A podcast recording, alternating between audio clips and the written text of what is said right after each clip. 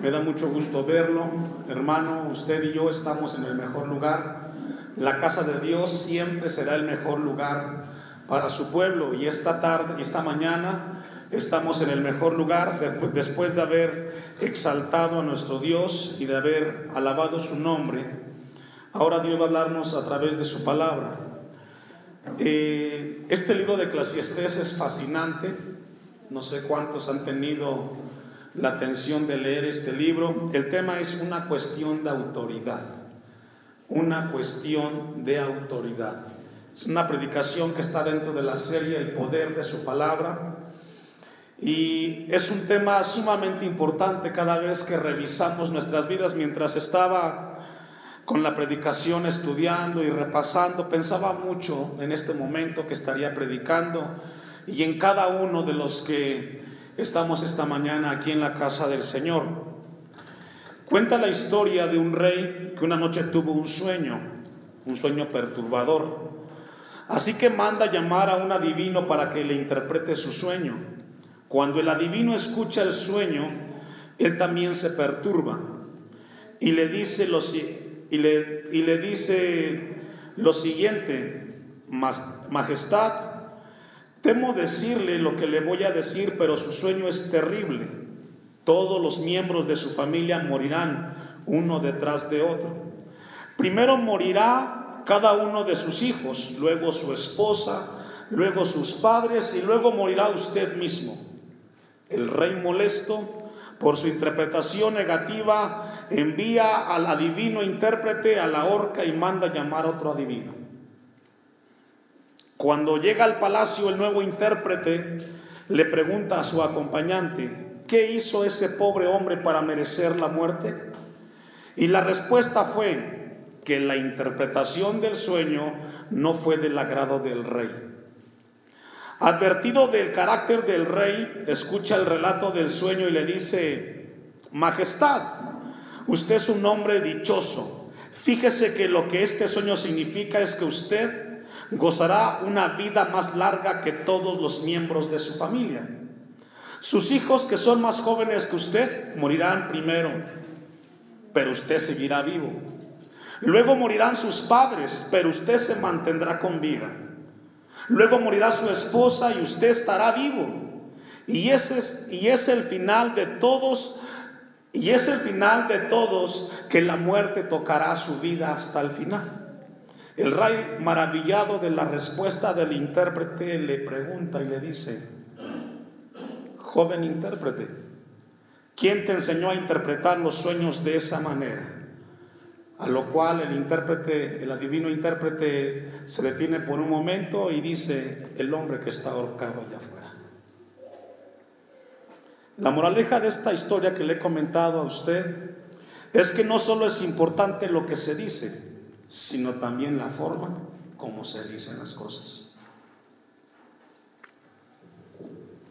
Encontramos en el pasaje de Eclesiastés un tema fascinante e interesante de parte de Salomón. Como pudimos nosotros darnos cuenta, el lo que hemos ilustrado con esta historia del rey es lo que Salomón va a mostrarnos en Eclesiastés capítulo 8 y obviamente Dios ministrándonos. Que, hay que saber diferenciar en cómo decir las cosas. hay que decir las cosas, pero hay que saber cómo decirlas. Dice el versículo 1, antes de que, dice el versículo 1, una pregunta. ¿Quién como el sabio? Salomón inicia el capítulo 8 dándole un lugar muy alto y muy importante a la sabiduría a la sabiduría. Porque siempre es importante nosotros saber como cristianos cómo debemos actuar delante de aquellos que están en el poder. Usted y yo vivimos en este mundo caído por causa del pecado y todos de alguna manera enfrentamos o convivimos con personas que están sobre nosotros como autoridad. Y muchas veces nos toca estar escuchando a aquellas personas que no tienen que, temor de Dios y la pregunta es cómo hacer con aquel jefe o aquella persona que está sobre mí en autoridad, cómo debo de comportarme. Y eso es lo que vamos a ver en Eclesiastés capítulo 8 también. Salomón resalta al inicio de Eclesiastés 8 lo importante que es la sabiduría y que nos ayuda a nosotros a solucionar los problemas y enigmas que tenemos en esta vida en la cual nos toca vivir. Porque particularmente nos tocará estar conviviendo con personas que no tienen temor de Dios. Seguramente usted tiene un jefe que no tiene temor de Dios, que no es cristiano. Y la pregunta es, ¿cómo convivir con alguien que no es cristiano y seguir siendo la luz de, este mundo? ¿Quién como el sabio y quién como el que sabe la declaración de las cosas? La sabiduría del hombre ilumina su rostro. Salomón está deseado y está convencido que la sabiduría es importante en la vida del hombre en esta tierra. Recordemos que Proverbios 1.7 dice que el principio de la sabiduría es el temor de Jehová. Salomón resalta la sabiduría y aquí la sabiduría que Salomón menciona es una mezcla de asombro, reverencia, amor y admiración por la persona de nuestro Dios. La sabiduría que Salomón resalta aquí es de un sabio que está consciente de que Dios hay que reverenciarlo, hay que amarlo, porque Él es un Dios justo y misericordioso. El sabio que Salomón está mencionando aquí es aquella persona que está convencida que vive constantemente en la presencia de Dios. El sabio que habla aquí no es alguien que tiene un coeficiente intelectual muy alto o alguien preparado, no. El sabio y la sabiduría que menciona aquí Salomón es de un hombre, de una mujer que conscientemente vive delante de Dios y sabe que en cada decisión que tome y cada palabra que pronuncie Dios lo está viendo. También el hombre que menciona aquí Salomón, vaya buscando Proverbios 15, 13 y dejo un apartado ahí. También el hombre sabio que menciona en Eclesiastés capítulo 8, que resalta Salomón, es un hombre que cuando le toca tomar un desacierto en su vida, no se queda postrado en el pecado. Una vez más, el hombre sabio que muestra aquí Salomón es un hombre o una mujer que cuando cae en pecado porque hizo algo fuera de la voluntad de Dios, no se queda ahí, sino que toma el Evangelio y se apropia de él. Es muy frecuente, desafortunadamente, en los cristianos que cuando hay un desacierto, una falla en aquellas decisiones, no abrazan el Evangelio el Evangelio de Jesucristo no solamente es para aprenderlo, es para apropiarnos y reconocer que cuando fallamos será la palabra la que nos ayudará a salir adelante. Un hombre sabio es aquel que sabe que cuando falló o se equivocó, reconoce y dice, Señor, tu palabra me ayudará y me levantaré. Dice Proverbios capítulo 15, versículo 13, que el corazón alegre hermosea el rostro. Y aquí el corazón alegre es de aquel hombre y de aquella mujer sabia que ha entendido que la sabiduría tiene que ver y que se muestra a través del rostro. Matthew Perris, un periodista inglés, ateo por cierto, escribió artículo para el New York Times y escribió lo siguiente. La portada del artículo decía, ¿por qué África necesita a Dios? Un periodista ateo escribe un párrafo, un artículo en uno de los periódicos más importantes del mundo y su titular del artículo dice, ¿por qué África necesita a Dios? Y Matthew dice que él se quedó convencido impresionado que cuando él llegó a África, a los diferentes países, entre ellos Malawi, se encontró con misioneros cristianos que cuando estaban ayudando en las aldeas, dijo, algo tiene esa gente. Algo les ha dado Dios que les cambió el rostro y la perspectiva de vida. Ahora ellos han encontrado un propósito. Veo gente que está metida eh, por cambiar el mundo. Y dice Matthew Perry, estos hombres que yo he conocido en el África son hombres que su rostro les ha cambiado. Algo les pasó en su corazón. Lejos de estar atribulados, enfrascados en sus problemas, ahora su rostro muestra una libertad que nunca en su vida habían experimentado. Por eso África necesita a Dios. ¿Y sabe que eso es cierto? Cuando una persona experimenta la libertad en Cristo, su vida debe demostrar una transformación y su semblante debe de, de demostrar que Cristo ha hecho la obra en él. Por eso, Proverbios 15, 13 dice que el corazón alegre hermosea el rostro. Porque a pesar de los problemas y de las dificultades, Dios es el que nos sostiene.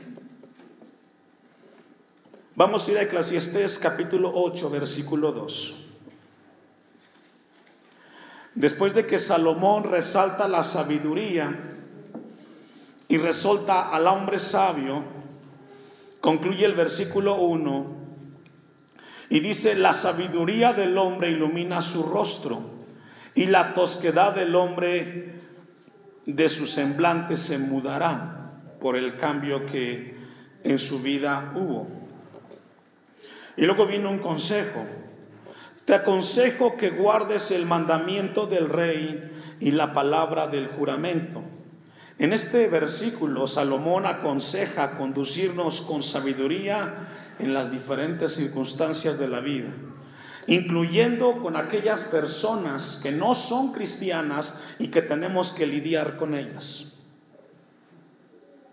Sabe que la primera razón por la cual Salomón y esta mañana Dios nos habla a nosotros de este consejo, porque cada uno en este lugar nos toca experimentar en algún momento con algunas personas que no son cristianas y cómo poder lidiar con ellas cuando tienen un carácter y no tienen temor de Dios. ¿Se ha preguntado usted qué difícil es eso? Y nos dice, te aconsejo que guardes el mandamiento del rey y la palabra del juramento de Dios. Vamos a Romanos capítulo 13, versículo 1. En el tiempo de Salomón, como en el tiempo de los apóstoles, les tocó enfrentar la tiranía del César en el caso de los apóstoles, un gobierno que no tenía temor de Dios, un César que no le interesaba a Dios, pero que Pablo escribe este pasaje a los romanos a pesar de tener un gobierno como el que usted y yo quizás tenemos en nuestro tiempo presente. Y él dice lo siguiente, sométase toda persona a las autoridades superiores, porque no hay autoridad sino de parte de Dios, y las que hay por Dios han sido establecidas. Sabe hermano que siempre será mejor en este mundo caído por el pecado, siempre será mejor un mal gobierno que un mundo de anarquía. Porque a pesar del gobierno, de cómo se conduce sin temor a Dios, el peor lugar para el ser humano es vivir en un mundo de anarquismo, donde cada quien hace lo que quiere. Romanos 13, capítulo 13, versículo 1, nos habla que todos debemos de someternos a las autoridades superiores. Es el mandato de la palabra. La Biblia nos llama a nosotros a no desobedecer a la autoridad que ha sido puesto. Este es un tema de la Biblia. Pero pastor, ¿qué hacer en el momento que mi jefe, que mi superior no es cristiano, no tiene temor de Dios, no tiene contemplancia de mí? ¿Qué debo de hacer yo en ese momento? Y es lo que Salomón contesta en el versículo 3 de Eclesiastés 8. Vamos a regresar. Déjenme darle otros ejemplos. Les he mencionado de los jefes que tenemos en los trabajos. Pero también puede ser del, del padre al hijo, del padre al esposo, de los padres a los hijos, que también son lugares de jerarquía. Dice Eclesiastés 8:3 no te apresures a irte de su presencia, sino en cosa mala persistas, porque Él hará todo lo que quiere. Este versículo, hermanos, necesitamos nosotros entender y discernir qué es lo que Dios quiere hablarnos. Cada vez que estamos enfrente de alguien que está en autoridad, la palabra dice, no te apresures a, irte de su presencia. En el tiempo de Salomón, cuando alguien entraba donde estaba el rey y salirse y darle la espalda molesto por la decisión que tomó el rey sobre su vida, y en ese momento salirse de la presencia del rey, meritaba la muerte. Hoy quizás no, pero puede ser que seas tú despedido. Si tu jefe te está hablando y te está diciendo, puede ser una razón para despedirte. Pero ¿qué es lo que dice ahí? Dice, no te apresures a irte de su presencia. Lo que dice aquí Salomón es a que no actuemos de manera precipitada cuando nos toca estar frente a alguien que está sobre autoridad de nosotros. Regularmente cuando estamos en un momento así, viene el jefe y te dice, y tú le contestas y se arma ahí la discusión. Salomón dice, no, no te precipites. Debes de pensar muy bien lo que vas a contestar. Y recuerde la ilustración del principio. ¿Cómo contestas? Porque no es lo mismo. Romanos capítulo 12, versículo 17. No sé cuántos de ustedes, los que ya están adultos y han tenido jefes o tienen jefes que no son, no tienen temor de Dios, dejemos de que no sean cristianos, que no tienen temor de Dios, en ese momento tan difícil cuando está la discusión, no sé cuántos por su mente ha pasado y diciendo, me voy a vengar de este, me las va a pagar. ¿Le ha pasado? suele pasar cuando hay una molestia. Pues esta mañana Dios te dice, cuando llegue el momento, tienes que tener precaución. Porque te puede pasar como el que ahorcaron cuando interpretó el sueño. Nos llama la palabra a no actuar de manera precipitada, sino pensar muy bien lo que vas a hacer y a decir. Dice Romanos 12, 17, no paguéis a nadie mal por mal. Procurad lo bueno delante de todos los hombres. Esta palabra es para los cristianos, para usted y para mí. No paguéis a nadie mal por mal, procurad lo bueno delante de todos los hombres. Si es posible, en cuanto dependa de vosotros, ¿qué tenemos que hacer? No te puedes enganchar con aquel que no tiene temor de Dios y caer en la, en la posición de él. ¿Sabe por qué? Porque Él no pierde. ¿Quién pierde? Usted que conoce a Dios. Él no lo conoce. Usted sí. Y no se puede bajar al nivel de Él. Porque en cuanto a ti dependa, siempre tienen que estar en paz las cosas. Si de Él hacia ti es el problema, ese es problema de Él.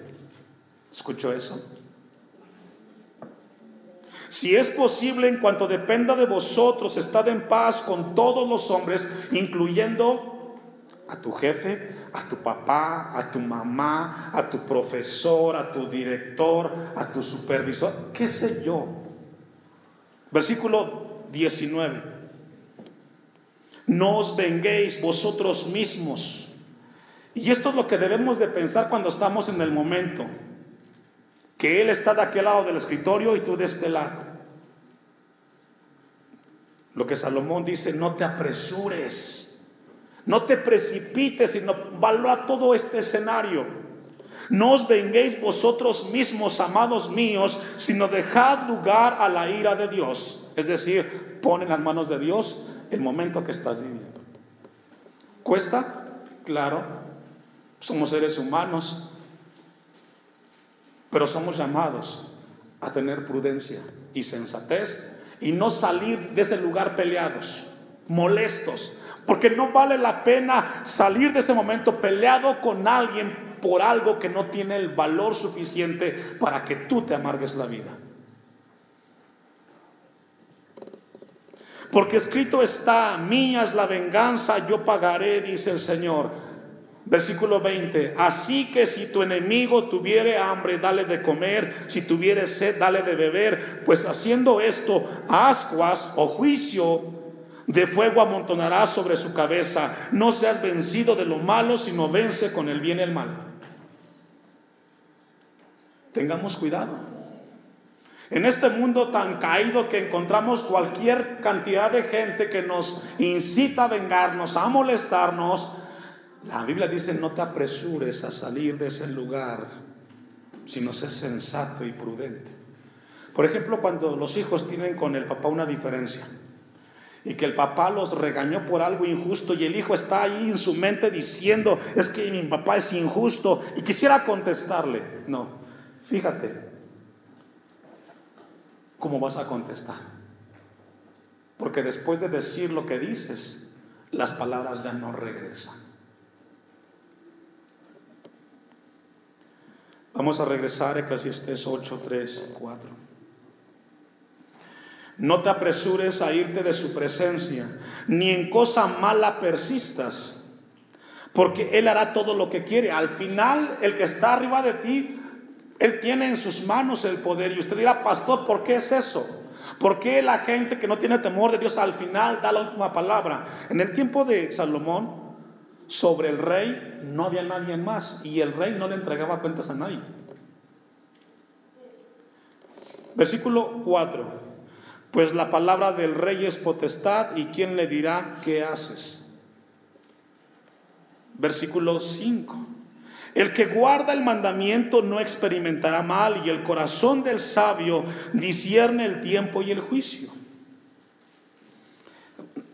Tenemos nosotros que entender que Eclesiastés, Dios esta mañana nos habla que la persona sabia sabe entender, discernir el tiempo y el juicio. Es una persona prudente, la cual logra ver el escenario y ve las consecuencias de sus palabras y de sus hechos. Por eso se detiene. Usted esta mañana Dios nos llama, tú no puedes ser arrebatado en lo que contestas o cómo lo haces, tú tienes que ser sensato y prudente y darte cuenta que lo que vas a contestar va a trascender y puede afectarte a tu familia, a ti y a tu descendencia.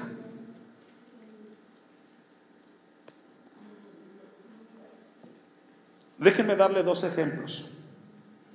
Mateo capítulo 22, versículo 15. ¿Y qué mejor que Jesús como ejemplo.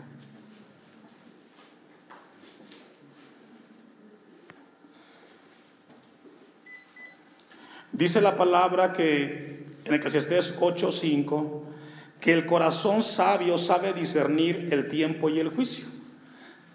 Y encontramos un pasaje donde Jesús logra discernir. Y esta mañana Dios quiere hablarnos. Encontramos a los fariseos que quieren meter en aprietos a Jesús en un tema controversial en su tiempo y que Jesús sabiamente discernió el tiempo y el juicio. Versículo 15, Mateo 22. Entonces se fueron los fariseos y consultaron cómo sorprender en alguna manera. Esto se llama alevosía de los fariseos. Querían meter en problemas como quizás tu jefe te quiere meter, perdón, te quiere meter a ti en problemas. Perdón por la palabra, pero aquí en nuestro México coloquial a veces se dice esta palabra, perdón por la expresión, a veces te van a aventar un torito, tus jefes, a ver si caes. Bueno, esto es lo que habla aquí. Querían sorprender al maestro y le enviaron los discípulos de ellos con los herodianos diciendo, maestro, sabemos que eres amante de la verdad. Comienzan a elogiar a Jesús. En el caso de usted pueden decirle, no, pues usted es cristiano, va al templo y usted tiene temor de Dios. Vamos a ver cómo se comporta este cristiano o esta cristiana en esta circunstancia. Quizás no se lo dice, pero sí lo piensa el jefe y que enseñas con verdad el camino de Dios y que no te cuidas de nadie porque no miras la apariencia de los hombres. Elogiando a Jesús. Dinos pues, ¿qué te parece? ¿Es lícito dar tributo a César o no? Pero Jesús conociendo qué? Esto es tremendo, hermanos. Estos fariseos y herodianos tenían malicia y querían hacer caer a Jesús. En ese momento recordemos que Israel estaba bajo el dominio del César y hablar en contra de él era una razón para ir preso y quizás ser sentenciado. Jesús lo sabía y sabía que lo estaban haciendo con malicia como lo puede ser en nuestro tiempo. Y les dijo, ¿por qué me tentáis, hipócritas? Mostradme la moneda del tributo. Y ellos le presentaron un denario. Entonces les dijo, de César, y les dijo, dad pues a César lo que es de César y a Dios lo que es de Dios. Jesús supo y antes de contestar, pensó qué contestar y cómo contestar las cosas. Eso es lo que usted y yo somos llamados a hacer en cada circunstancia.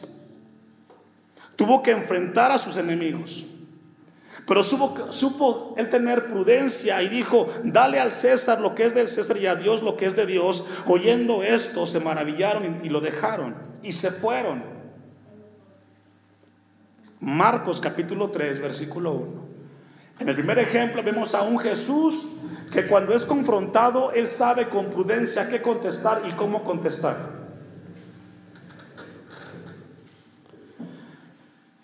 Y en Marcos capítulo 3, versículo 1, encontramos un escenario diferente.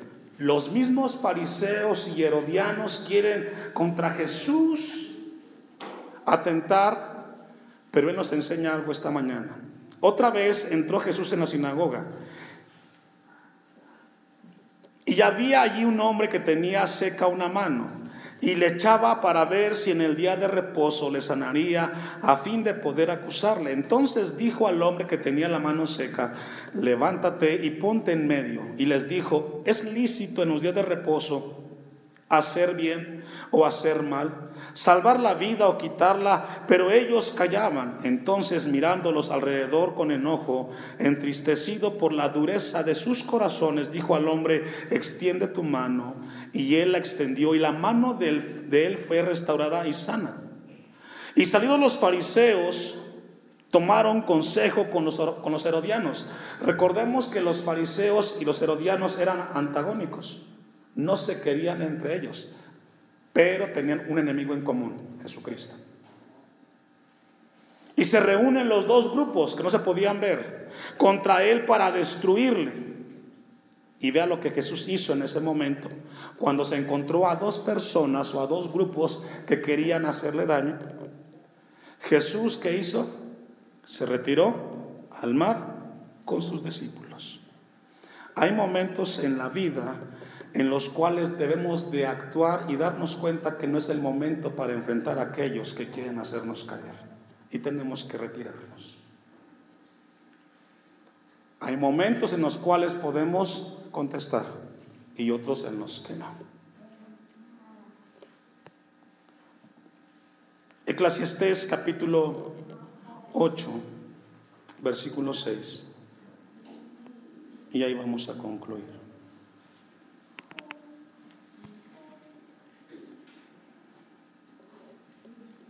Porque para todo lo que quisieres hay tiempo, porque el mal del hombre es grande sobre él.